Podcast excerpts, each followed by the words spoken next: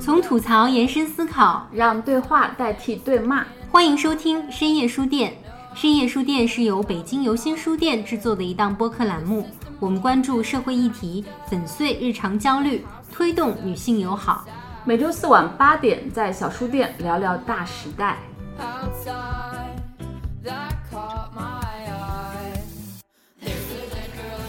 就王力宏是一个塌房的曾经的优质偶像，但李金磊是一个优质的复仇女神。现代婚姻制度就是很大程度上是对女性的一种奴役和剥削。他们更多还是用一个对错来评论这个事情，而不是说这个心理感受，说同情或者说共情。对，他们是逻辑向的。愤怒是一种特别特别大的能量，所以一个情绪非常张扬、非常激烈、表达愤怒的女孩是很不招待见的，对，是很被反感的污名化的。妈的，我对自己都这么狠，我对男的必须更狠。我当然不恨他，但是我对他还是有很多愤怒的。就是我觉得这个愤怒其实都可以化成让我自己变得更好的一种能量。对，李金磊让我想到黄蓉，像黄蓉这种女中诸葛，被金庸安排着完全变成贤内助，或者就是一个情感上的仇人。对，所以大家不要害怕愤怒和仇恨，这些情绪好歹是有能量的，但是仇恨是一种摧毁式的能量，最好的能量还是爱了。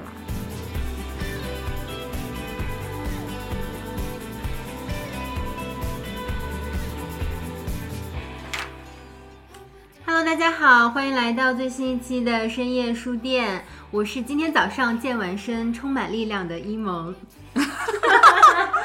你们每天早上都这样吗？我是游心书店的主理人陈明霞，我今天是一个很绿很绿，正在喝奶茶的陈明霞。哎，我们店奶茶特别好，宇宙上、地球上最伟大的一杯奶茶。今天是翠绿，不是焦虑。对，我是还好没有喜欢过王力宏的假期，你提前剧透了。哎，人家看题目不就看出来了吗？我也没有在喜欢过，对我喜欢谢霆锋。我也是，我也从来没喜欢过。祝你们都塌房，有点损。就是我们想来聊一下最近的这个王力宏的离婚事件。嗯嗯，其实有很多播客呀，包括很多公众号的文章都已经聊过了，但我们趁着这个热度过去的时候，还是想要来聊一聊。一个是事情本身可能并不仅仅是一个明星的私事或家务事，它已经上升到一个这个社会议题了。另外就是，嗯，其实有很多我们的热心听众也是一直跟我们说，想要让我们去来聊一聊这个事儿。嗯，对，今天我们就是好久没有的三人合体，体锤男星。锤男星系列，对，好，力量很足。对，我觉得就是虽然我们上次是不是聊吴亦凡的时候，包括聊网络热词的时候，都说过“吃瓜”这个词儿本身我们是比较反感的，因为他把这个事情娱乐化、浅薄化、消遣化。嗯，但是其实如果说它是这个吃瓜事件的话，我们希望它变得真正有价值、有意义，就是我们。花费了时间，占用了很多公共资源去讨论之后，一定要让它留下一点有价值的东西。嗯，所以这个事件其实虽然跟之前有很多雷同，但是也有些特别特别高光的部分，还是值得拿出来让我们一起讨论一下，去长点新的认知，对后续行动有一些新的启发的。所以还是决定聊一下。很多的观点可能在我们上一次聊吴亦凡事件的时候都已经聊过了啊，我们这次可能会有一些新的补充。嗯，没错，我还是挺强烈推荐我们聊吴亦凡那次的，我觉得还是比较全面的。嗯但是这次因为主角也换了，核心事件也变了，然后还是有一些侧重点的不同的，所以我们会这次把这个事件的侧重点再拿出来，跟大家再去做一个更深入的一个讨论和分享。如果没有听过我们上次聊吴亦凡的这一期的话，我们也会把链接放在我们的评论区和我们 show notes 里面，也可以回去再回顾听一下。那我们就来说一说王力宏事件和吴亦凡的事件，他们两个有没有什么相同之处？我想先问一个问题，嗯，就是你们刚知道王力宏出了这件事情的时候，你们的第一反应是什么？我的第一反应是惊讶之余，又觉得非常正常，就习以为常。那个王力宏微博官宣离婚之后，因为当时信息太少了，没有任何信息出来，但是就有我关注的一些公众号已经开始去做特别简短一个分析，说虽然信息很少，但是能够简单粗暴推测说这个婚姻当中，王力宏可能是要承担更多的，因为他其实两三年前就开始不参与家庭事务了什么的等等，所以我当时看到，我觉得是有道理。其实如果真的是你关注呃女性还有家庭婚姻，就知道大部分女性在婚姻当中都是被剥夺，尤其在一个非常力量、民生对比不平衡的一个关系当中。嗯当然确实没有多想，而且我是一个那个早睡早起的人，然后第二天早上起来之后五点多起来之后，看到好几个人刚发的这个什么给我看。看到李金磊的那个整个长文之后，真的发现就是比我们想象的一个普通的明星离婚事件，包括一个非常常见的这个婚姻当中的性别不对等的这个事件还要恶劣很多。嗯真的是。我为啥会觉得有一种习以为常的感觉？我是指李静蕾爆料文出来之后，就是你想，如果这事儿发生在五年前，我们还觉得挺惊讶，就会觉得啊，偶像怎么能做这种事情？经历了这几番。洗礼，你会发现好像世界就是这样，对你已经不需要再惊讶了。对，今年好几个事情铺垫到今天，大家都觉得女性女权事业的这进展确实是一棒接一棒的。对没有之前那些铺垫，大家可能也会就是李金磊和王力宏这个事件，也许不是这么精彩这个剧情啊，嗯，是，算是个小胜仗。对我当时看到李静蕾的那一篇文章，就是她那个长文还蛮长的嘛，看完了之后我就觉得，嗯，这个女孩真的是头脑非常的清醒，然后思路呀、逻辑非常的缜密，就是他是一个，就是可能跟以前我们看到有一些妻子出来爆料还不太一样，他不是这个情绪的一味的宣泄，他是把整个这个事件，包括王力宏做了什么，在婚姻里有哪些责任是他没有承担的，包括自己都做了哪些事情，就是梳理的很清楚。嗯，而且我觉得他这个长文里面虽然有很多的所谓的爆料，但他没有那么强的负面情绪，你发现没有？嗯，他已经把自己这些很负面的情绪都已经屏蔽掉了，嗯没有这种恶毒的，让人觉得被情绪操控之下写的这个东西。嗯甚至是他在说王力宏的一些出轨啊这个事件的时候，涉及第三方，他也是平和跟客观的，他并没有我们之前很常见的这种正房打小三儿那种追着这个婚外情的那一方去穷追猛打，也没有这一点，所以我觉得他应该是非常非常清醒，然后非常非常理性的一个，这个还是挺少见的，很难得的。嗯。他自己一定是之前一个是可能跟他学历啊、头脑有关系，再一个可能我觉得他也做了很长时间的这个准备沉淀和梳理吧，嗯嗯，复盘对，嗯，但不变的就是普遍男性的集大成者，男明星们。长期以来对自己婚姻也好，或者谈的恋爱女朋友也好，基本上我觉得大面积吧，应该都是剥夺的，或多或少。当然这么说可能容易得罪一些人，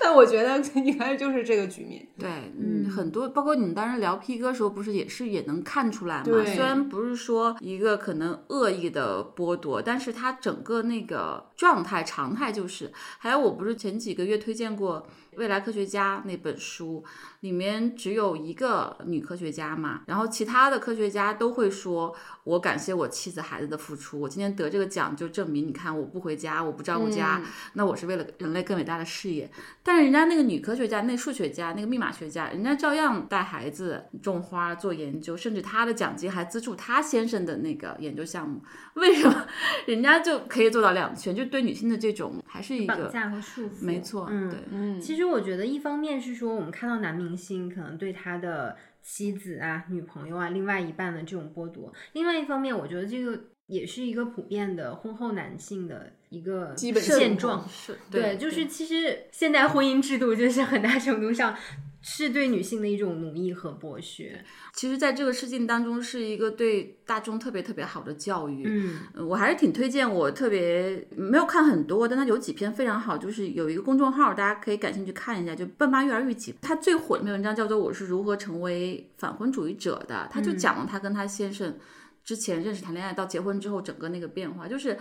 王力宏只不过是因为是一个超级偶像，但其实这种状态在很多普通家庭里面，甚至是高知家庭，或者说呃农村一个普通的这个家庭，甚至一个农民工家庭里面，都是一模一样的模式，跟学历跟民生没有差别。大家可以去看看这篇，因为整个的婚姻制度还是比较复杂的，而且不同的国家它有不同的阶段啊，还有对于婚姻制度安排，所以这个还是可以去真的看一些很专业的东西，怎么样保护你的这个婚姻权益。嗯还是需要好好学点东西的。是，嗯李静蕾在长文里面也说到，她说她婚后一直是一个全职主妇的一个状态，然后他说我在婚姻里面担任了妻子、保姆。司机、孩子的老师、什么孩子的陪伴者，就是一系列吧，就所有家庭的责任都落在他身上。当然，他说王力宏在经济上是没有亏待孩子，但是他其实自己也没有说我用王力宏的钱去买一些奢侈品啊什么，他也过着非常简单、非常朴实的这个生活。然后说到王力宏在很重大的一些节日啊，其实也没有陪伴孩子，然后平时也是以工作为重心，在家庭里的时间也特别少。我觉得是一个现代婚姻的一个普遍现象嘛。当然，我们也不是说反婚反育啊，或者是告诉大家不要结婚，只是我觉得结婚之前一定要想清楚很多事情，然后包括嗯，其实也是让广大男性知道，就是你在婚姻里面你需要去承担更多的责任，而不只是说哦，我只要赚钱拿回家就好了。嗯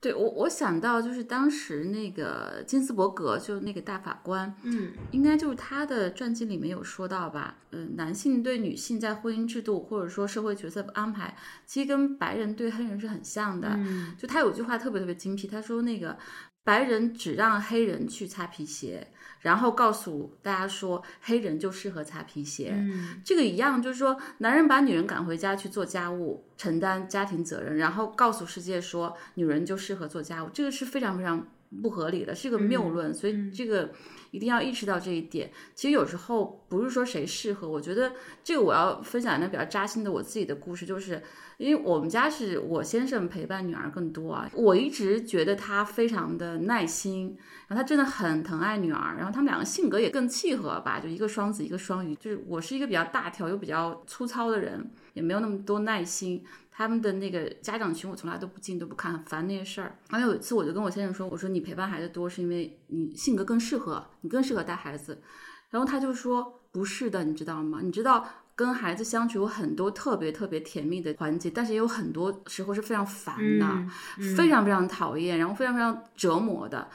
并不是我善于带孩子，他说这都是因为爱。嗯，而且我先生他没有耽误工作，他工作一点儿都不差，他自己在做他喜欢做的事情，他也做了很好的平衡。我觉得他就挺像，就是呃很多时候我们看到李静蕾她愿意付出这么多，或者说很多女性她在家庭里面付出这么多，是因为她更有爱，更有责任。我觉得我们家就属于，就我先生是那个 giver，我是那个 taker，但是很多家庭模式里面是女性天然的被要求，或者她天然愿意承担更多，她爱的更多。比如李静蕾，她整个背景不差，对吧？不管是家世啊、学历，然后她为什么愿意这样做？是因为爱呀、就很多女性都是这样子的，但是我们忘了这一点，会觉得你就适合做这个，因为你细心、你耐心、你勤奋等等，其实不是的。我觉得这个谎言一定要揭开。可能有一些男性就是比女性更呃适合、更耐心，但是他背后还是有一个爱和对家庭的责任在支撑的。这个很多男性都不够，他觉得我的这个雄心壮志或者我的角色再去打拼世界，嗯其实也是对一些男性的一个兴趣的剥夺吧，是吧？嗯，我觉得是爱和社会规训吧，对两对对爱、责任和社会规训都在。对，就是这个社会规训，既是对女性的，也是对男性的。他告诉女性你要回归家庭，你要照顾家庭，然后告诉男性就是你就是要在外面赚钱打拼，对吧？这个就是你的责任，养家的责任。所以就是其实对男性和女性都是对有一，个我们很多时嗯候就在说家庭的责任，尤其是现代家庭，因为其实压力挺大的，对吧？嗯你要工作养家，所以家庭更多，我老说它应该是一个特别好的这个分担，而不是分工。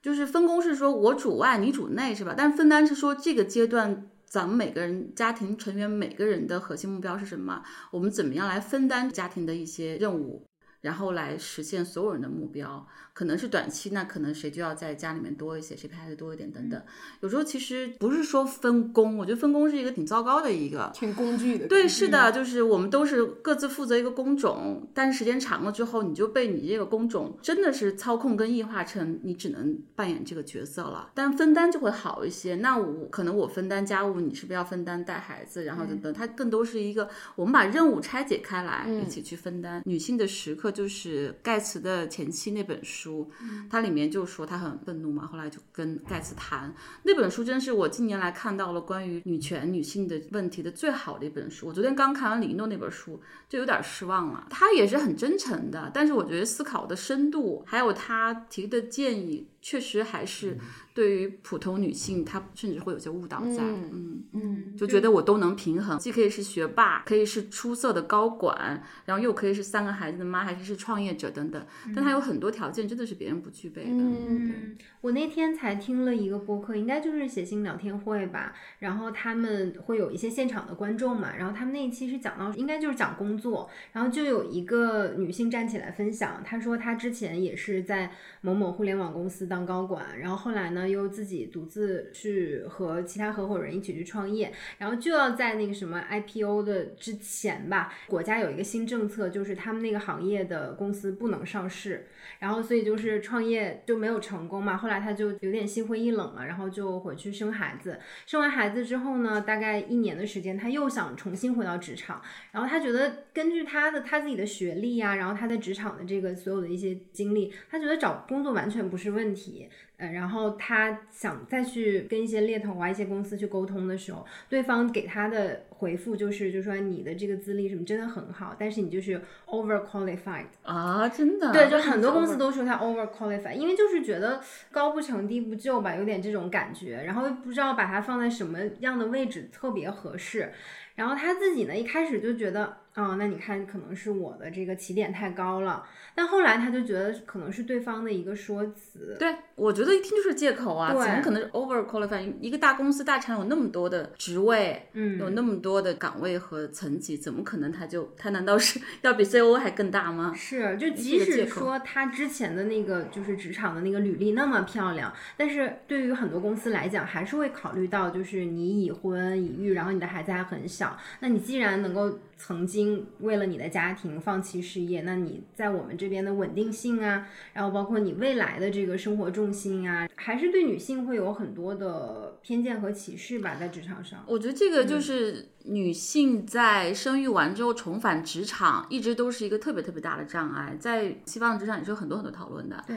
四十岁之后能否重返职场，确实是还是很大很大的障碍。这也是为什么日本的很多女性，当时我们那国际记者团认识一些日本的女记者，她就说我我就是不婚，因为我一旦结婚我就得回家，我一旦回家我就永远得在家里面。嗯她说我必须做二选一的选择，没有给我还可以生完孩子之后再回到我的岗位的选择。确实这个路一直是不通的。对，就那个女士也说过，她说我没有结婚生孩子之前，别人跟我说什么女性在职场上特别难呀，然后什么很难找工作，但是我无法想象，因为她的学历也很好，然后可能她这个职场路也比较顺利，直到她自己有这个经历的时候，她才知道作为一个已婚已育的女性重返职场有多难。对对，我觉得这个确实是有一个系统性的障碍在，对但是我们还是想去给大家一点希望，就是说，如果你能力足够，你一定是可以找到出路的。嗯，就像李金磊，其实我们看完他的这几个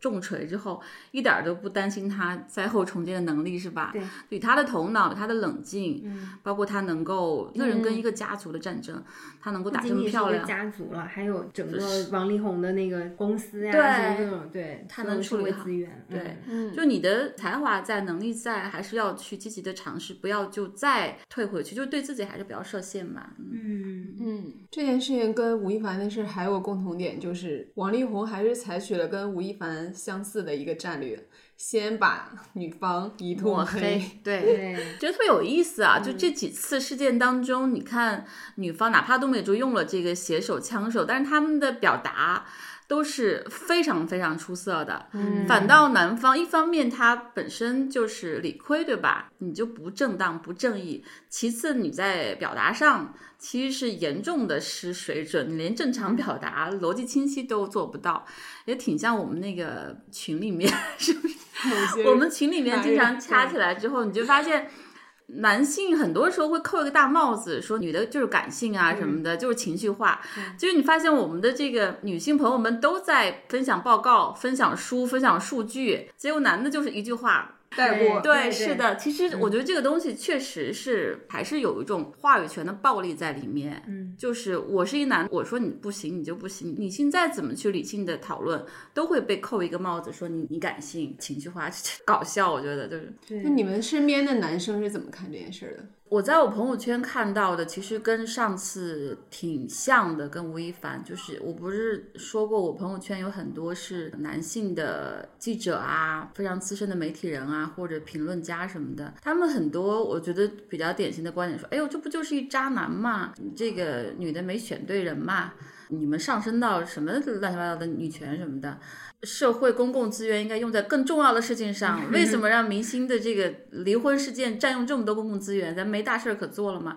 嗯就是这种对于这个事情的非常错误跟偏离的认知，还是挺常见的。就是我为什么要说一下我的这个每次吃瓜的不同的 这个表现，我也在进化。就上次吴亦凡的事情，不停的在群里、在朋友圈去跟很多男性朋友，就是我觉得日常我们其实是非常契合的，就是关系非常好。我觉得他们也是头脑非常清醒的，很多男性同事朋友去聊的时候。特别失望，就你发现道理讲不通的，对他真的是很难共情。所以这次我看到这些，我就当没看见，嗯或者有一些跟我不熟的，不知道他是谁的，我就直接就拉黑了。确实是觉得在理论上讨论，就是他真的他再拥有一颗公平正义的心，他也无法共情一个女性在这个社会的弱势地位。我觉得对我自己一个启示比较大，就是我们也可以换位思考一下，就是比如咱们都是异性恋者，对吧？我们对于同性恋的群体、双性恋的群体，我们再怎么去理解，但是你真的很难共情他们的处境的。嗯，对，就是我之前不是希望一些男性朋友们真的去读一下女权一些著作，你立刻这道理就明白了，对吧？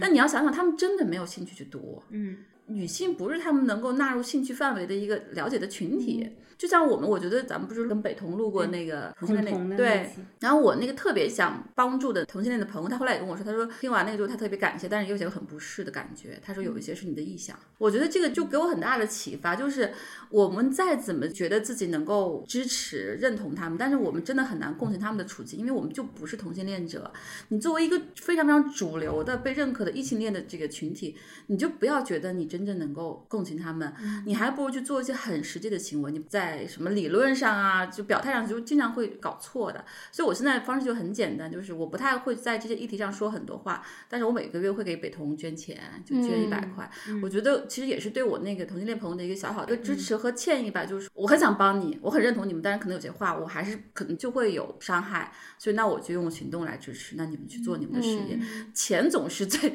直接、简洁、中立的一个支持了。从这方面，我就理解了很多男性朋友，他们会说我是一个女权主义者，但你看他们说的话，包括他们表态，你根本就无法共情女性在经历什么。就你你理解的女权都是瞎扯的，或者说你标榜的女权是很可笑的女权。但是我也原谅他们，真的是很难让他们在这个处境里面去理解。包括我也可能不会去读一些真正关于同性恋的研究，他的著作也很多，嗯，我也很难去读的，因为他可能就就是不在我的兴趣点。一旦我有时间，我肯定选择去读别的东西了。所以我觉得我现在就越来越觉得，可能女性的事业还是得女性自己来。对，对，我们得携起手来，我们对他们不要指望，嗯，真的是不要指望，你也不用把精力浪费在他那儿，其实嗯是无效的战争，我觉得。我身边的男性朋友对这件事的反应，我觉得能分为三类，一类就是完全不讨论，他跟吴亦凡那次还不一样，因为那次还是有些扑朔迷离嘛，战线拉得很长，但这一次李静蕾还是锤得很及时，而且让人有点无话可说，对，所以大部分男的都闭嘴了。还有一类男的呢，就是不分三七二十一，先把女权骂一通，对，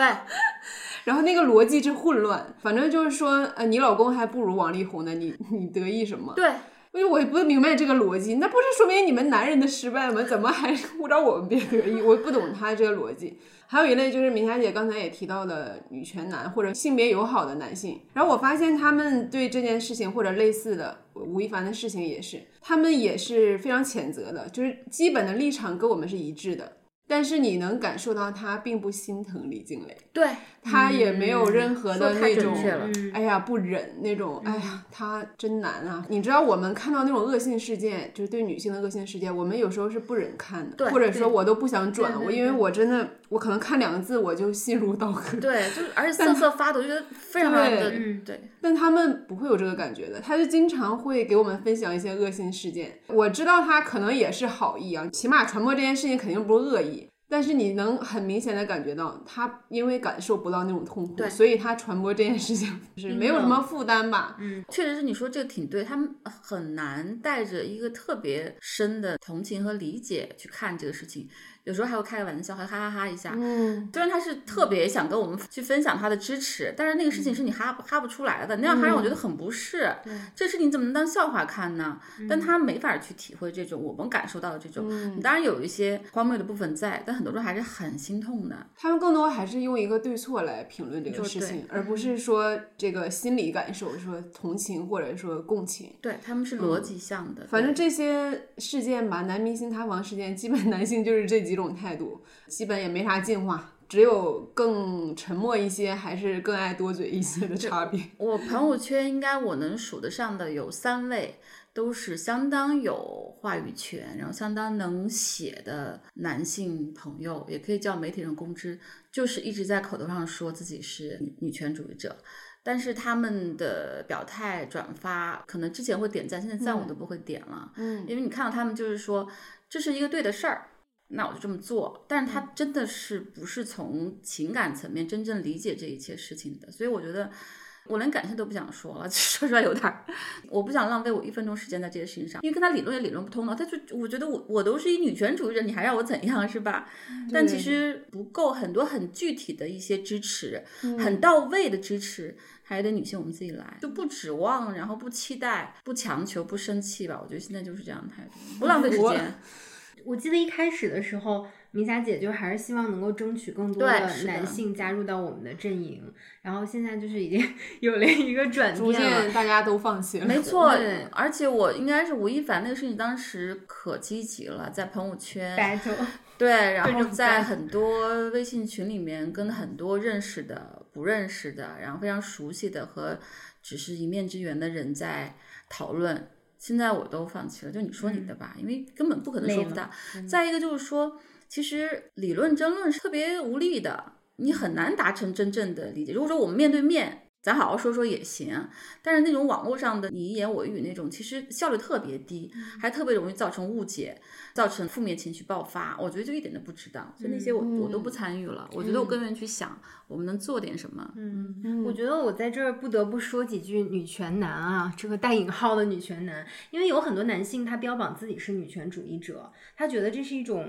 怎么讲，就是顺应潮流也好，很或者是先进，说明我比其他男人爱学习。对对，我优越于其他男性，然后或者他会觉得这个是一个正确的事情，但是他不是打从心眼儿里面认可或者是能够去共情的。还有一些这个女权男，他可能会吃一些这个女权红利呀，特别是他在和异性去接触的时候，如果他先说自己是一个女权主义者，对方可能就会对他首先就会有产生一些好感，然后会对，就是会自然而然拉近彼此这个距离。就是他是不是真的女权主义者，这个我们可能有的时候要打一个问号。然后另外就是，我觉得你是女权主义者这件事儿啊，没有什么可骄傲的。就像那个阿迪契他的演讲的那那个标题，包括那个迪奥出的那个 T 恤，就是 We should all be feminist。就是我觉得任何一个有一点所谓的先进思想，或者是就是有一些比较正确价值观的人，你都应该是一个女权主义者，这不是什么你特别应该骄傲的事情。如果说你可能实际行动也好，或者说从理论上也好，就是你说不出什么特别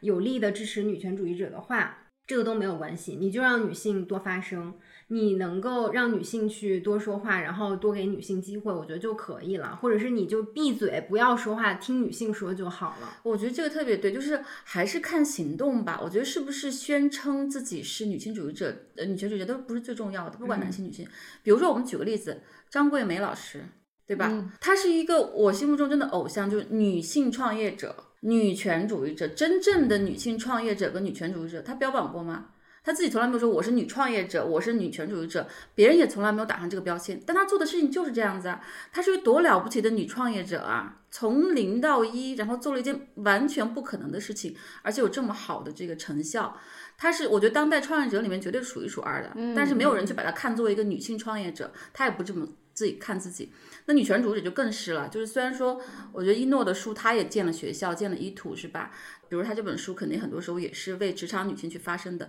但我觉得他的整个做的事情，他的效果，那比张桂梅老师还是要差一些的。咱不能真正比较没有意义啊。一个一个是在北京建小学，一个是在偏远的山村去建高中，不太一样。但是我要说的是，还是看他的实际行动，真的是行胜于言。但是我们的表态仍然是重要的，就是比如说别人问起我，我会毫不掩饰的说我是女权主义者，但不在乎你怎么样污名化她，或者说咱们对女权主义的定义不一样都没关系。但是我知道我在我的定义上我是女权主义者，不管你写成哪个权，或者说你怎么样去污名化你误会都没关系。但是这个就是你愿意贴这个标签就贴。再举个例子，比如说我先生，我跟他说的，他就不愿意坦率的承认我是女权主义。后来想想他也是比较谨慎的，因为他不知道这意味着什么。但你要看他行动，他肯定是。包括我刚才说，当我们作为非常主流的异性恋者，有明确性别身份的，我们去真正关心和支持同性恋群体的时候，也要知道自己不要去冒傻气儿的去说很多可能也许会伤害他们的话。嗯。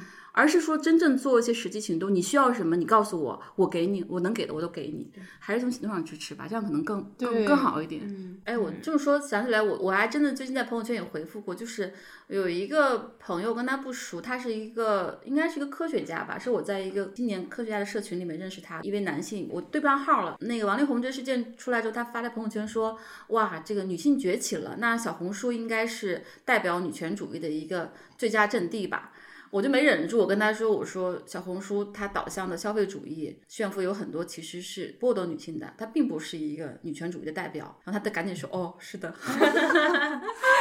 就因为男性他没有研究，他不懂的话，他很容易看表象，以为女性用户多这就是女权。但是他一听我的逻辑听明白了，好歹是一个科学家吧，哪怕他没有兴趣，他知道这个不对，不去跟我硬杠，我觉得也也就还好吧。嗯，我那天才看一篇文章，就是说小红书它现在有一些不太好的导向，就是他也希望吸引到一些男性用户嘛，所以他会用一些青春靓丽的那种小红书上的一些网红的一些照片，然后就是大概这个广告语是什么，就是类似于什么什么你上小红书就能结交到这样的女性朋友，就大概之类的吧，就是他会开放一些社交属性，也会让人觉得挺不适的。对，就是对女性的奴役包裹着很多的糖衣吧，是吧？就消费主义就是一个特别典型的。对。那我们刚才说了很多的相同点啊，那还有一个就是之前米娅姐也提到的，就女性对女性的苛责。对，还有上次我们不是聊过阿里女员工那个事件嘛？嗯，我当时那天晚上大概有两个女性朋友都在朋友圈说：“哎呦，幸亏我酒量好。”这这都是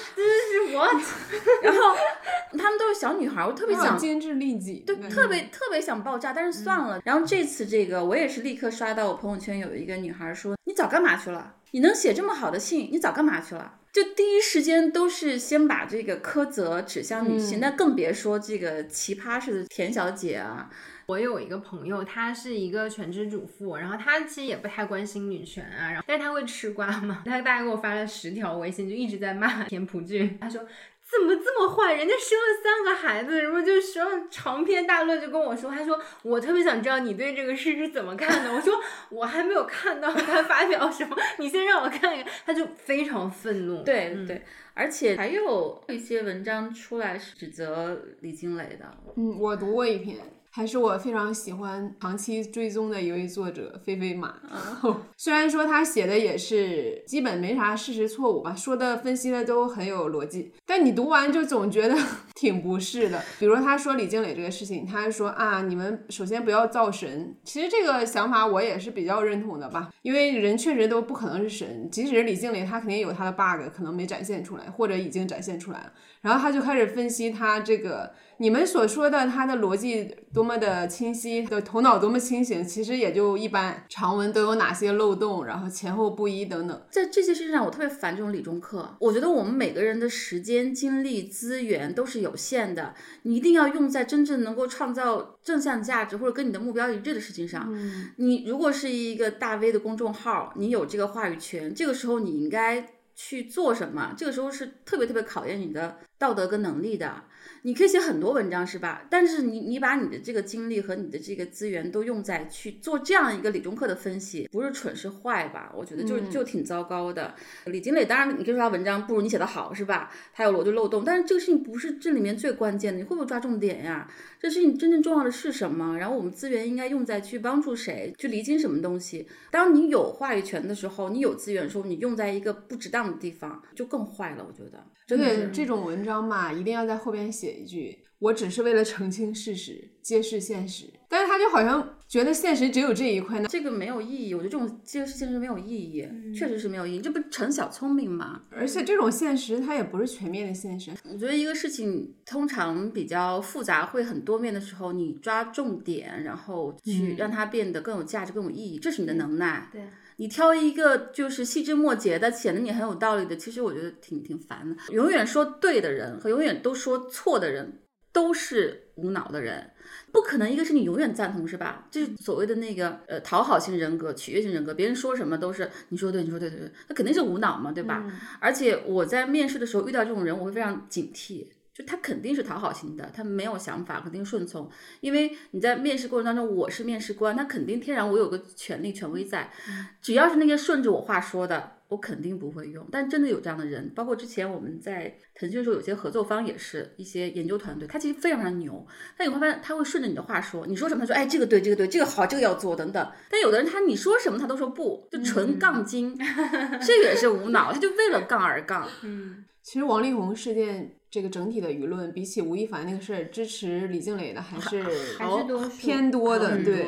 但是我觉得大家也不能太太高兴的太观早，对因为李静蕾她看起来是一个我们日常语境中的完美受害者，不是法律上的啊，嗯，所以大家会觉得，嗯，好像也无可指摘。对李静蕾挑不出东西吧，呈现出了一种比较支持的态度，所以我们还是得靠自己，不要去觉得舆论好像变好了。反正这次李静蕾确实，我觉得我不知道有大家有没有注意到他另一个表现让人非常敬佩的地方，一个是他的逻辑非常清楚，对吧？有理有据，把所有的负面情绪都屏蔽掉了。再一个，他没有就是追杀小三儿，是吧？他对于优米，还有包括许姓女星，对吧？他没有在道德上指责、批判、穷追猛打，包括像那对夫妻叫黑人和对，范范他也还帮他们说话。我觉得他就是真的，他有一种对连带受害者的一种同情和宽容在，这个也蛮重要的。我觉得这个一方面是有一种善良在，因为优米虽然他在里面不是一个特别好的正面形象，但是他也受害者，对吧？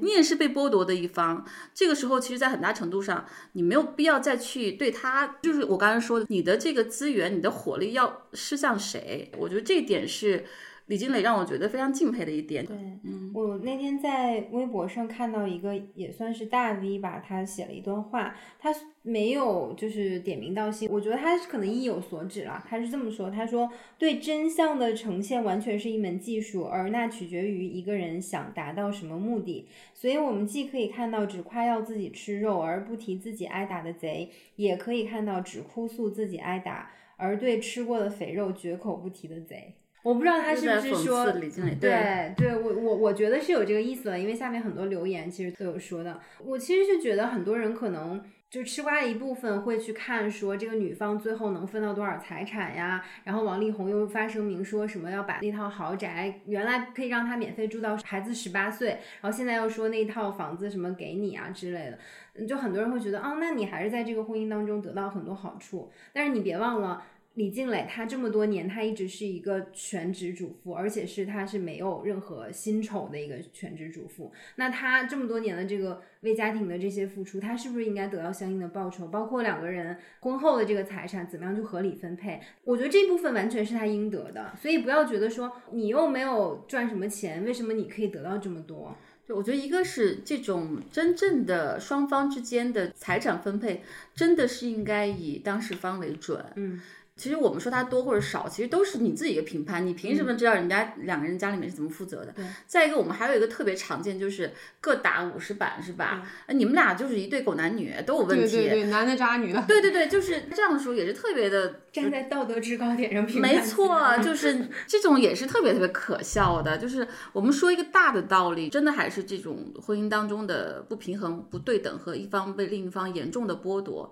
还有它造成的，还有像官方的这种。怎么看到一个事情的本质跟实质当中抽离出来一个对社会有普遍意义的一个价值，这是比较重要的。你去细究人家本人这些利益啊、分配啊，就是就没有意义。我觉得还是挺呼吁我们国家的婚姻制度，包括婚姻法，还是希望能够对相对经济上弱势的一方，还有全职的，不管是主妇也好，主妇也好，能够有一些相应的经济上的一些补偿吧？是不是这个家务可以薪酬化呀，或者说怎么样去分配？因为我之前看，应该是广东那边吧，一对夫妻离婚，然后妻子之前也是全职主妇，她最后只得到了五万元的赔对，偿。最近有一些这样的案例，虽然支付了，但都金额非常低，低到让人觉得很可笑。就是这一切真的是青春喂了狗。是，就是他们的婚姻都是应该是十年甚至十年以上，然后最后只有五万元的这个对我，我觉得这个可能得一步一步来，就是你法律的进展肯定是比较缓缓慢慢的嗯再一个法官如果都是男法官，我觉得这个具体案例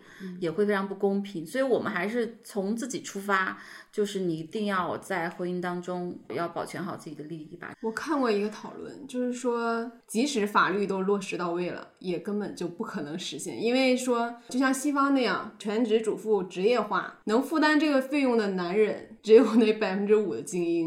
就是其他人你是让他付，他也付不起，所以最终是的，你是法理上说清楚了，但是女方 还是得不到什么东西，就只能这样拖着。没错。所以他的意思就是说，你还是尽量不要做家庭主妇吧。所以我为什么说这个事情很复杂？如果我们肯定是不赞成，我们反复强调不要去做全职主妇啊，尤其是时间比较长。你说如果你是一年两年，你为了修复身体是可以，但如果说你长期退出职场，或者说你甚至就放弃职场，这肯定是一个很大很大的伤害。其实对孩子也未必好。你以为你把时间都奉献给了丈夫跟孩子，其实也未必就是对你孩子跟丈夫家庭最好的一个选择。但另一方面，如果说你让女性出去工作，她在婚姻当中还要承担家务，对对又是双层束缚，所以这事情就是。对女性就无论如何是剥夺，反倒显得不婚成为一个最健康跟理性的选择，或者你就真的得找对人。对，我觉得经过这件事儿，我还是把我推向了不婚的很大一步。我是认真的，不是那个开玩笑。因为之前我会觉得我肯定对这事儿也是很谨慎，甚至是反感的。但是我整体的态度还是说话别说的那么死，可有可无吧。婚姻这个东西要真的特别好，就是这个男人真的通过了我的种种检验，我也可以去试一下。现在我发现，男人不要检验他，没有一个男人可以通过，就是你就谈恋爱就行了。就是对于我现在来说，我真的对婚姻已经彻底绝望了，哎，那你会想生小孩吗？就就是不管有没有比结婚还不想。还不想，嗯，我我觉得确实是我还是挺建议，尤其是恋爱还是要多谈，对，婚也可以结。就是，但是你一定要想清楚，真的要想清楚，你一定要把你在婚姻当中得到什么、失去什么，然后你人生的目标是什么，保持你在婚姻当中一个相当相当大的自主权跟空间。如果这个男人不能成就你，他不尊重你，那就任何时候要努力做切割。就像我们这个四号女孩一样，是吧？令她就是，她其实是一个觉醒很早的一个李静蕾，对吧？在试婚纱的那一刻觉醒了，迅速退回了这个，不像李静蕾这个儿子用了这么多年之后才退回了他整个十几年的青春。虽然说我第一段婚姻不成功，但是我我们感情还是很好的。我还是觉得婚姻这个就两个人在一起成为一个。特别特别深度的连接，互相的支持，这种东西还是很多人不能替代的。我觉得是，它跟一个男女朋友的关系还是不太一样，你们有很深很深的连接，就还是值得去试，但是头脑得特别清楚。再一个，要及时止损吧，一旦错了就要及时止损。这是我自己啊，我不提倡所有人都去。不是说绝对不能结，嗯，maybe 也可以结，但也可以不结。对但是就是就像我们家姐说，你进入一段婚姻之前一定要想清楚。另外就是我特别不认同那种什么结婚是两个家庭的事情，我觉得就是归根结底其实就应该是两个人的事情。但是你知道，在中国的现实就是，一旦两个人做了决定，就是两个家庭。我一直觉得生孩子的决定一定要特别特别慎重，因为你要对另外一个生命负永远的责任。生了孩子你不能塞回去的。我觉得生孩子决定要比结婚的决定要严肃认真的多。嗯，就我还是觉得现在婚姻制度是对女性的奴役，就是它从根本上其实是是怎么回事儿，或者是为了维持这个社会的稳定啊，需要这种家庭生产的什么模式之类，人的因素，然后再加上对方家庭的因素，你就很难不去有对方家庭对你在婚姻里的一些要求，所以就是这个东西，我觉得太难了。你要遇到一个就像天时地利人和都特别合适的人，真的挺难的。对我跟我先生婚姻当中唯一的阴影就是我跟我公婆的关系，对 就你没有办法，对对。尤其是儿子还是个孝子，孝顺儿子的话，或者相对顺从孝顺就更糟糕。对，所以一个是要想清楚，另外一个就是我觉得没有必要追求永远这件事儿。任何一段关系也好，亲密关系也好，婚姻也好，就是咱们在一起能过一天过一天，如果哪天不能过了，那就散了，其实也无所谓。对，保持你的独立性，可进可退。对，就是你自己的感受是特别重要的。其实我们也能看到，呃，李静蕾在这段婚姻当中隐忍了很多，包括婚前他可能就知道王力宏的一些行为，但是他还是选择了包容和容忍。包括婚后也是，他就知道王力宏在外面有那些关系，他说那我就跟孩子在家默默的等你就好了，等你回家，我还是愿意去维持这段婚姻的。一直到就是王力宏非常坚决的想要离婚，对我们有很多多人攻击这一点。对对，很多。但是我想说，他认识王力宏太早了，是吧？十几16十六岁还未成年。在一个是年龄上有十岁的差距，再一个就是他的地位、他的名声，是吧？你很难不在那种光环之下屈服跟忍让。而且有的人，其实他确实有一点那种牺牲型这个圣母的那个人格，是吧？王力宏在做更大的事业，我愿意去成就他的梦想。他背后的女人，对，在这个事情上特别想说的就是，跟李静蕾学会去表达愤怒，去识别愤怒这种情绪，因为我们从小女生都被要求要听话嘛，就是乖乖女啊、温柔啊，嗯女性的力量是柔和啊等等。这个是我们老被强调跟规训的，所以一个情绪非常张扬、非常激烈、表达愤怒的女孩是很不招待见的。对，是很被反感的污名化。就是我自己其实也是因为很多人说我难搞啊，说我严肃啊什么，就初次见面肯定不太讨喜了，所以这种女孩她会不太受欢迎，就很容易会有压力。那我还是乖巧一点，导致女性很多时候把自己的愤怒压很久，去做特别大的一个牺牲。李金磊是这样的，很多女性都是这样子，但是确实是她们被逼到真的是忍无可忍之后，才会去表达愤怒。就我特别想去说，就是。愤怒其实是一种，你在我们情绪，应用上过那个特别专业的情绪管理的课程，就是愤怒是一种特别特别大的能量。当时给我们识别了很多种，讲述了最具体的几种情绪，它代表什么？他对愤怒的定义是这样子的：愤怒是被阻挡的激情。嗯，对，是不是？因为你知道之前有一个王小波，就我特别喜欢这作家，他的一句话他说愤怒是对无能的痛苦吧，等等，他把愤怒有点污名化，他的意思是对的。但是当时我们那个情商老师就讲，是愤怒其实是一个特别特别有能量的一种情绪，是你的目标被阻挡，你的需求没有被实现。比如说我愤怒的时候，我应该意识到我的哪些目标没有实现，我的哪些目标被阻挡了，我有哪些需求需要去满足，你要意识到自己这一点，然后你把自己的需求拿出来去实现它，去找更好的步骤实现它。我觉得这一点李经理就做的非常非常好，他把自己的那个压抑很久之后愤怒变成了非常非常清晰的诉求，对对吧？然后我实现我的诉求就好了，我把我的愤怒已经消化掉了。但是处理别人的愤怒，你也可以去想，就是他到底藏了什么被阻挡的这个激情和目标，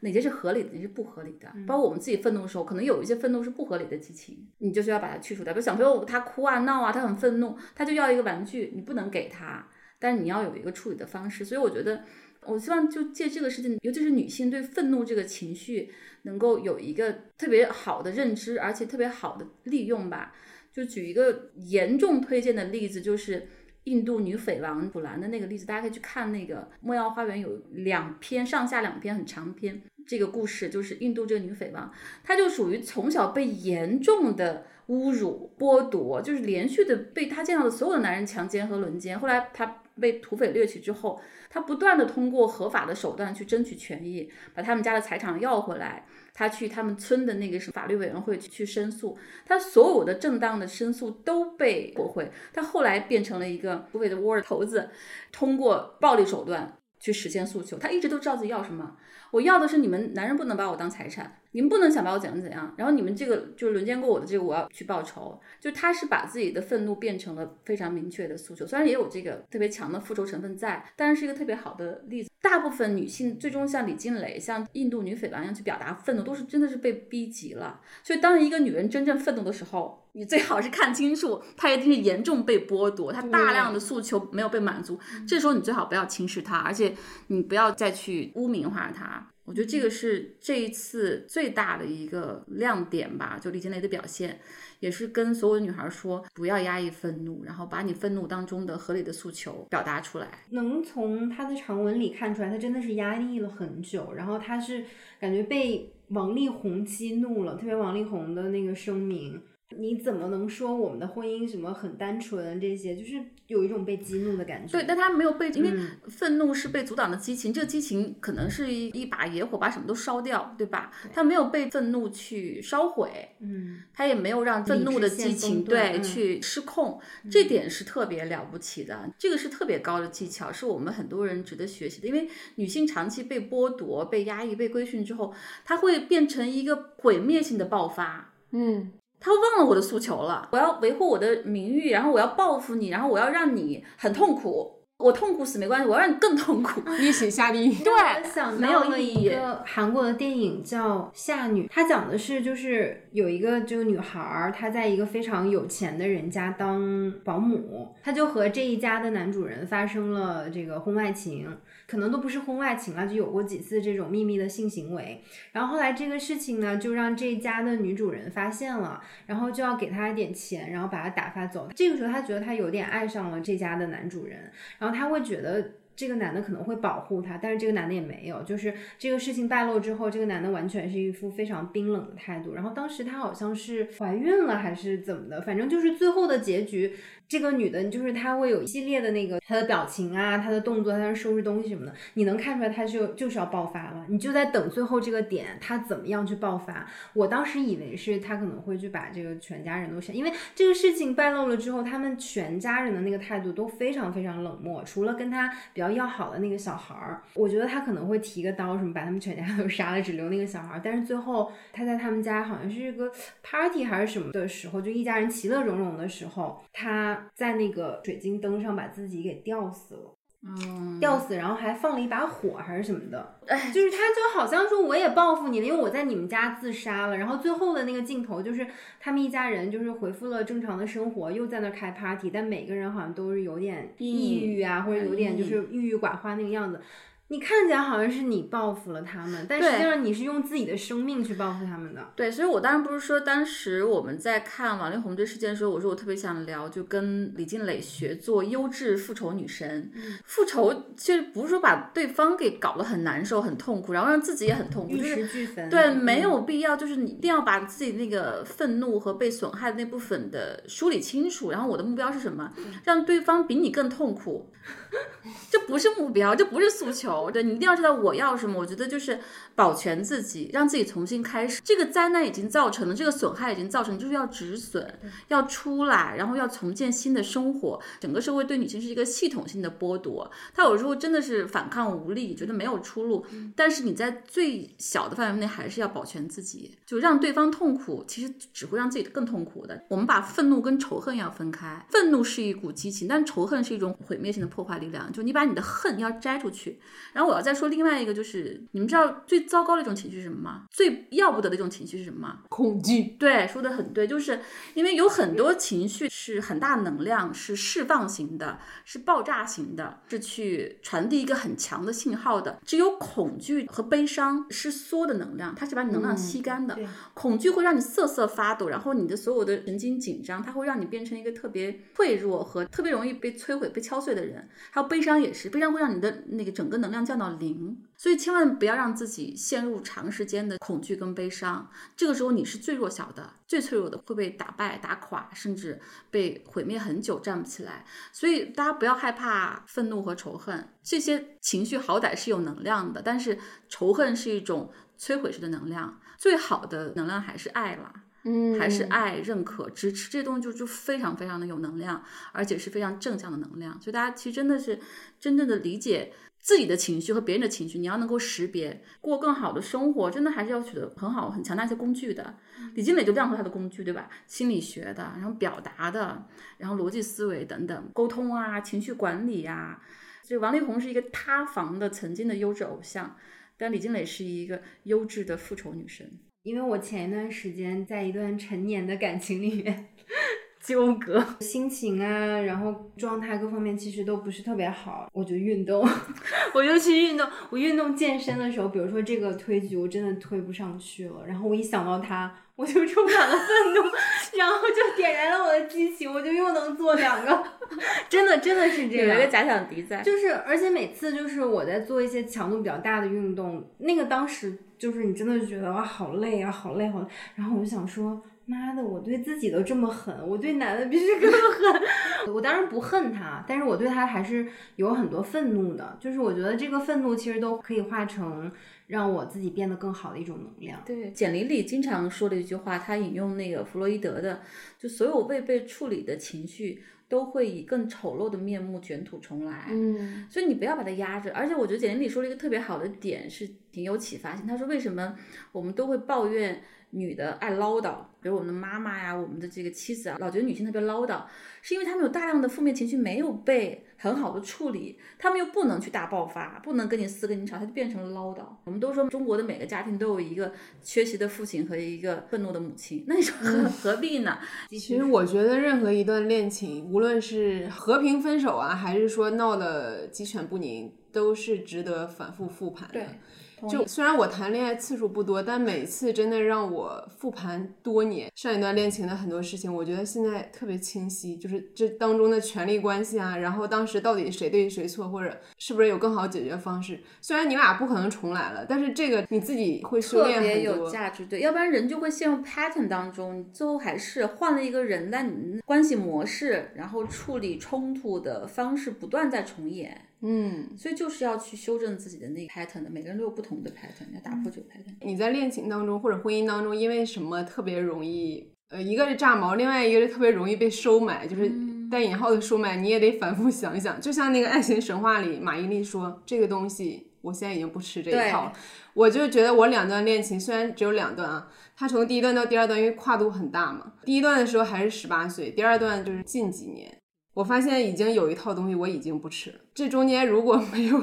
很多复盘和自己的思考，我觉得还是挺难的。因为我这两段恋情表现的差异特别大，我想要什么，或者说我极度反感什么，跟以前完全不一样。一定要反复复盘，就像李静蕾一样，她如果不复盘的话，可能就更糟糕。对，而且他很有策略，虽然很多人也 diss 这一点啊，因为他把全职主妇的这个处境啊，还有后来的那个煤气灯效应提到了台面上。后者还好，就前者，比如菲菲玛就说了，你根本就不是普通的一个家庭的全职主妇。你说王力宏操纵舆论，其实你不是也是吗？你毕竟你还是能分到多少亿的。但是我觉得能把这讨论带到这个台面上，就算是他的策略也好，我觉得太有意了。对我在这种事情上，尤其他没有伤害别人的前提下，去用一些有策略性的手段，我觉得是 OK 的。首先是合法的，其次他没有伤害别人，他为什么不能为全体的这个全职台代言呢？哪怕那什么人都不一样啊，为什么我就他把这个群体、这个不可见的群体的一些共性、共同处境拿出来，我觉得就很对啊，当然值得，对，而且没什么可指摘的。对，而且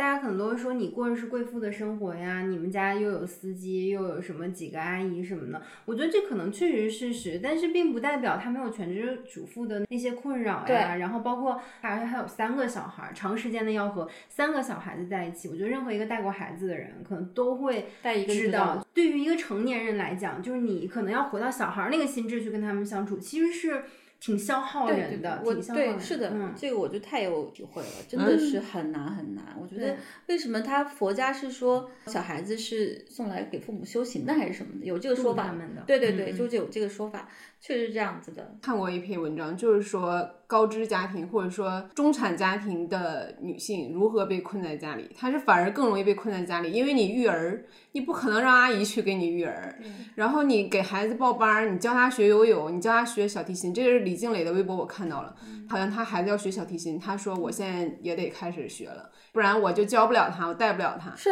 这根本不是阿姨能代劳的，这然后真的，包括司机也是，可能有一些固定行程，司机是可以安排让他去。但我相信王力宏很多私人行程不一定是司机，可能就得李静蕾去给他当司机。所以这个都还在这里吹毛求疵，实在是。对对对，我觉得对于严重的受害方的这种吹毛求疵，就显得特别不善良。是吧还有一部分仇富心理吧，他就觉得你都那么有钱了，你过那么好的生活，你还在这矫情什么？你看我们这什么都社畜，对，这么难什么的。我觉得一个是仇富，再一个还是特别特别底层的这个厌女。对，就咱们特别喜欢那个 Adam Grant，嗯，就写 Give and Take，他有另外一本书，什么不按常理出牌的人嘛，哦什么还是离经叛道等等，那本书写特别好，尤其是在英文版写特别好。他一开始就讲，就是其实我们大部分人都会接受那个默认设置，比如说电脑，对吧？就从电脑开始讲起的，我们都会接受这个电脑里面默认的那个浏览器和操作系统，只有很少很少的人他会去精心选择一个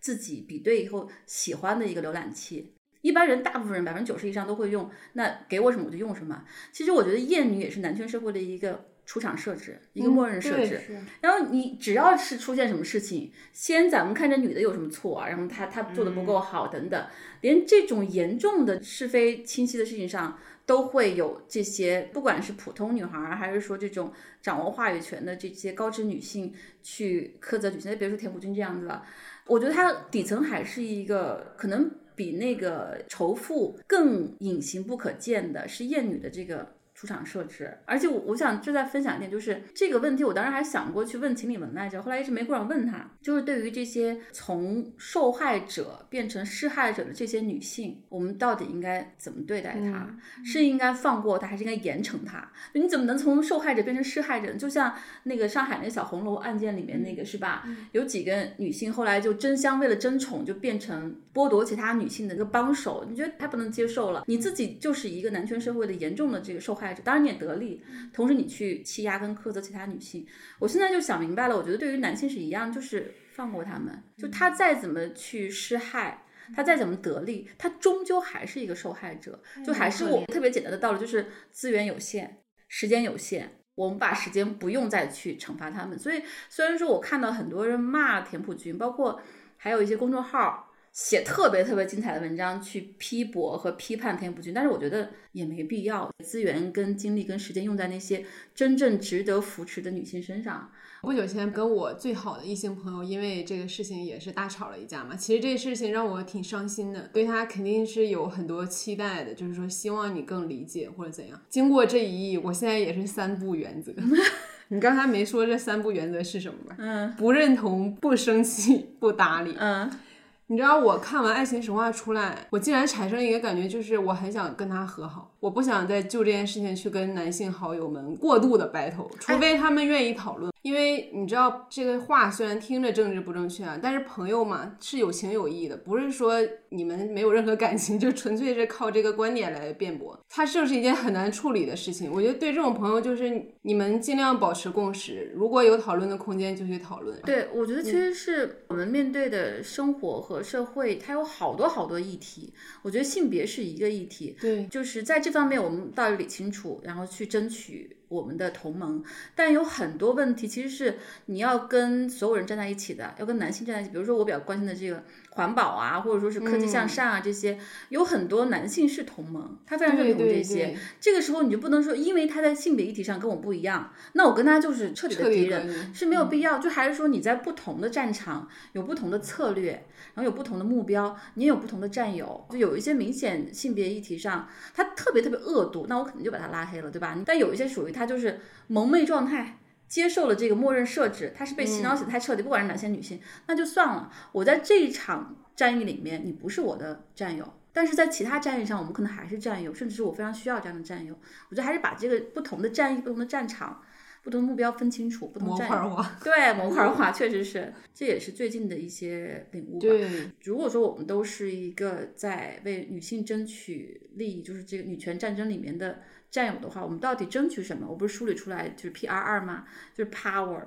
rights resource，我觉得这个还是挺重要，就是你要争取权利和这个就是 rights 你的权益，还要争取很多很多的资源。一个是你要争取这些，为所有的女性争取；再一个你要给这些，你要把你的这个能拥有的这个权利和这个权益和资源都给你身边的你能帮助到的女性，这可能更重要。对，我也是，就很多时候看不了那社会新闻，我都我都不敢打开。打开之后你会觉得特别特别的无力和痛苦，因为你转发到微博，然后呢，可能也可以吧，但是我我总觉得那个不是我自己最能够发挥我的力量的地方。那我一天只有二十四小时，然后我有我的一些可能特长或者是这个资源，那我会把这儿用在，比如说给我们团队女性们特别好的一个支持啊等等，在我们遇到的身边所有跟我们发生关系有连接的女性身上，我们去更支持她，然后给她资源，鼓励她等等，我觉得跟这个可能是更有效率一点吧，就是完全从一个方法论的角度去说，我可能现在是这样的态度。从吴亦凡到王力宏，我的一点点改变。因为那次那个大战之后，我也是元气大伤。但是最近我发现，起码有三个人，我们家的不同的亲戚突然都来找我，或者也有一些偶然的来了，发现我能陪他聊这个事情，都是家庭主妇。但是在我提到相关的事情的时候，他们都非常的动容，然后也意识到自己现在的处境，虽然程度不一吧。但是我当时觉得，我觉得这件事情比起去 网上去指导众生，有力量的多，也好下手。因为他的情况你还是比较了解的，比起一些陌生人，所以我觉得真的还就还是那个 爱具体的人吧，对对吧？身边的你真的能照顾到的人，无论他能不能挣脱，你起码告诉他你在有限的这个空间里，咱们还能争取点什么。对，就是说你在这里，然后你是这样的立场，然后你会愿意去帮助他、扶持他、帮他解决一些困难，做你能做的，这个还是挺重要。在朋友圈发声也是很重要的，因为我发现有，就是我有一些朋友在朋友圈不怎么互动，然后有一个男性朋友来，有次这样来说，他说：“哎呦，你朋友圈的很多女性议题都挺有意思的，你比较关注这个。”我说：“是。”嗯，他说：“哦，这挺好，挺好。”就是他肯定能意识到，那他这方面他肯定是一个是他更尊重我，对吧？他会知道我在思考，我关注他，肯定不敢轻易的冒犯我，不敢轻易的去去诋毁什么，会态度好一点。再一个，有女性朋友没怎么联系，她说偶尔给我发一条私信吧，说明一下我经常看你转发的一些这个女性议题的，我觉得真的是挺好的榜样，对等等，还是有意义的，就是还是要相信自己的很多行动到达了一些你没有看到的人。我就想起来特别搞笑一个例子，就是我有一个女性朋友，他当时亲口跟我说说，你可不能离开腾讯，资本是不会投你的，你就属于排在最后面的，就是有孩子，然后中年女性，这个没有人支持你，你就别创业，千万别创业。他就很让我生气嘛，就不太理他了。结果我出来之后，大概前一阵，他突然跟我说，她说那个明佳，我经常跟我的女性朋友们分享你的故事，我们都觉得你是好榜样。我说，哎，我说他们很有意思，其实我觉得也不忍苛责，他可能自己在一个牢笼里面，他会从他的角度告诉你困难。不意味着他不帮你，虽然当时的话听起来是有很大的对我的伤害，而且人有不同阶段吧，我们也是从一开始就像很指望男人做点什么，到现在也不指望了，就是他可能也有这个空间在成长。对，是的。说到这儿，我要推荐一本书，我刚看完的，叫做《玫瑰与利剑：改变历史的非凡女性》，它的英文名字是《The War Queens》，就是战争女王。就是你要看这些历史上特别特别牛逼的战争女王，她有什么特点？就是他们很多时候是被迫去投入战争，被迫去承担责任。而他们很多都不会去指挥军事，但他们特别特别清楚哪些战役我一定要打。这个时候我必须要开战，因为我我只能用战争去实现我的目标，去捍卫我的这个家族。就最关键的决定他会做，就是什么样的战役我们要打，然后什么时候开战，然后我应该怎么样去，包括何时停战等等，特别特别牛。再一个就是他们一旦去承担最大责任之后，大部分战争女王都是不喜欢战争的。女性是一个天然愿意去经营、愿意和平的人。就如果我说我我老公、孩子、我的家族、我的国民都很好，他就很乐意，他会愿意把这些经营的很好。我的国库里面有粮食，国民们很安稳的在生活等等。只有男性会愿意去扩张，这里面没有一个战争女王是我主动要扩张版图的，都是为了捍卫我的国土，或者我这个国王被杀了，然后我的女儿被侮辱，那我必须要去那个什么。新的这种还是我们说的复仇能力是很强的，不要低估了这种就该打的战役一定要打。还有一本那个岩野七兄，他的写意大利的文艺复兴时期的女人们，对他也是选了哎三个特别有代表性的女对，里面也有嗯一位是这个里面特别牛逼，嗯，这个里面也讲了一位，这里面还讲了一些就是我们不太熟，比如说伊丽莎白女王啊，这些撒切尔都在里面有，有一些我们不太熟知的非洲的被殖民地的这些。当地的这个领地的女王们特别特别牛，真的是。还有一个就是年龄真的没有关系，很多是比如说五十岁才从流放地回来，重新去捍卫自己的国土。还有就是以色列的那个总理吧，还是首相，也是六十岁被请回去，别人都搞不定，他就被叫做老祖母啊什么，他连一个师有多少人都不知道，但他可以去真正知道什么战一定要打，什么时候开战，我们是先开战，还是说我们得等他们开战之后，我们才能在国际上得到更多的这个声援？就真的头脑特别够用，就很多女性还是她们的能力跟潜力都被低估了。嗯李静蕾就特别明显，对吧？她完全可以成就更了不起的事情。李静蕾让我想到黄蓉，你知道我是很喜欢金庸的那些小说的，这几年我才终于发现，哎，像黄蓉这种女中诸葛，赵敏这种蒙古郡主。就像赵敏，她可能本来她是要带兵打仗的，对然后黄蓉呢那么聪明，她那郭靖那么傻，对对然后包括这个任盈盈，都是人家也是家境很好，然后这个势力也很大，通通都是认识了这个男的之后被金庸安排，是啊，对，周芷若也很厉害，都是就是被金庸安排着，完全变成贤内助，或者就是一个情感上的仇人。对，就那个黄蓉跟李静蕾多像，她的这些才智就是发挥在郭靖身上，以及他们的家庭和这个复国大业上了。对跟，但他要自己如果单干的话，我去，那太牛了。对就不要躲在男人后面，因为很多时候他不利于你去真正实现目标，反倒你在一直在受侮辱与受损害。他不但没有办法保护你，在危险来的时候，他可能先把你推到前面去。对对对，就像王力宏这个事情也是一样的啊，他要把目标先转移到李静蕾的身上，让大家觉得哦，李静蕾可能他过去是是有污点的，他也是个日本人之类的，对吧？挑起这种民族仇恨，就这里面也讲到伊丽莎白女王特别著名，当然看过她的一本完整的传记，那本传记其实挺一般的，就老是围绕伊丽莎白女王，最后始终是没有结婚嘛，她就是用尽了外交手段，就女性特别善用外交手段，她不到万不得已她是不会发动战争的，她也是，她就把她的那个求婚者就当做一个政治筹码一直在利用，所以始终是没有结婚。但是那个里面有句话特别精彩，她说：“你看吧，一个女人要成功，她不仅要赢得男人。”还有赢得女人，还有赢得敌人。嗯，就一个男人只要赢得了男人，他就赢得了一切，赢得了全世界，赢得了敌人和女人。好难哦。这就是女人的战争，一定要意识到这一点。但是我觉得很值得，也很帅。我觉得而且一个男性的英雄，他可以有很多瑕疵，但是一个女性的英雄也好，榜样也好，他一定必须要是无瑕的，他不能有任何一点让你指责出来的地方，可能他才会成为一个那种形象。但男性好像就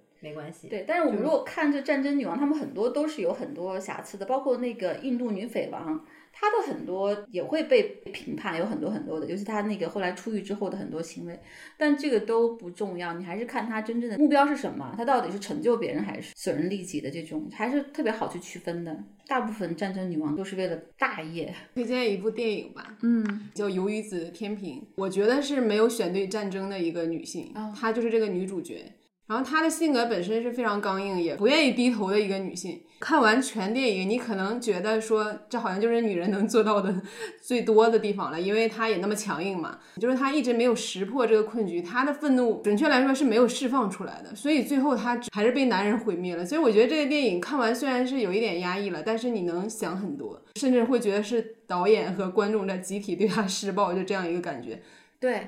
就我这么说可能有点政治不正确。我看完这些东西之后，我觉得其实真的女性更适合做领导，因为她真的更和平，她更善良，她是一个多赢，她不要别人做她的牺牲品。刚才你说那个例子其实也是，最后我想补充一点吧，就是，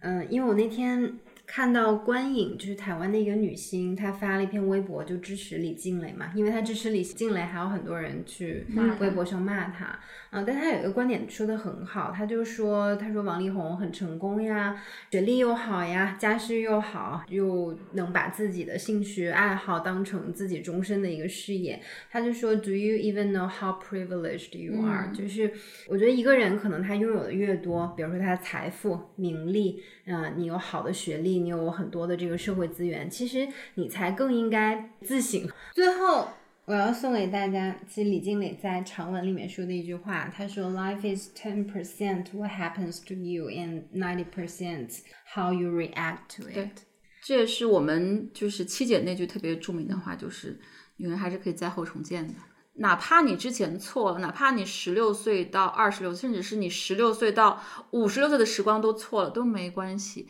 那那个 Elon Musk 老妈是吧？一生就是渣男收割机，她都可能六十岁人生才清醒和开挂吧，永远来得及。所以永远不要说我这辈子就这样了。好的，这期就是这样啊，祝我们都能够有所收获，然后更有力量。不知道下一个塌房的会是谁，让我们嗯，拭目以待。拜拜。拜拜拜下期再见。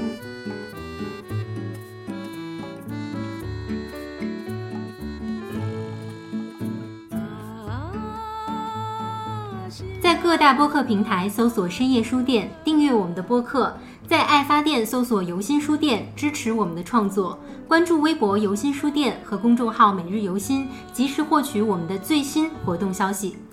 也欢迎大家来游心书店以书会友，我们的地址是北京东直门东外五十六号创新园区。深夜书店每周四晚八点，在小书店聊聊大时代。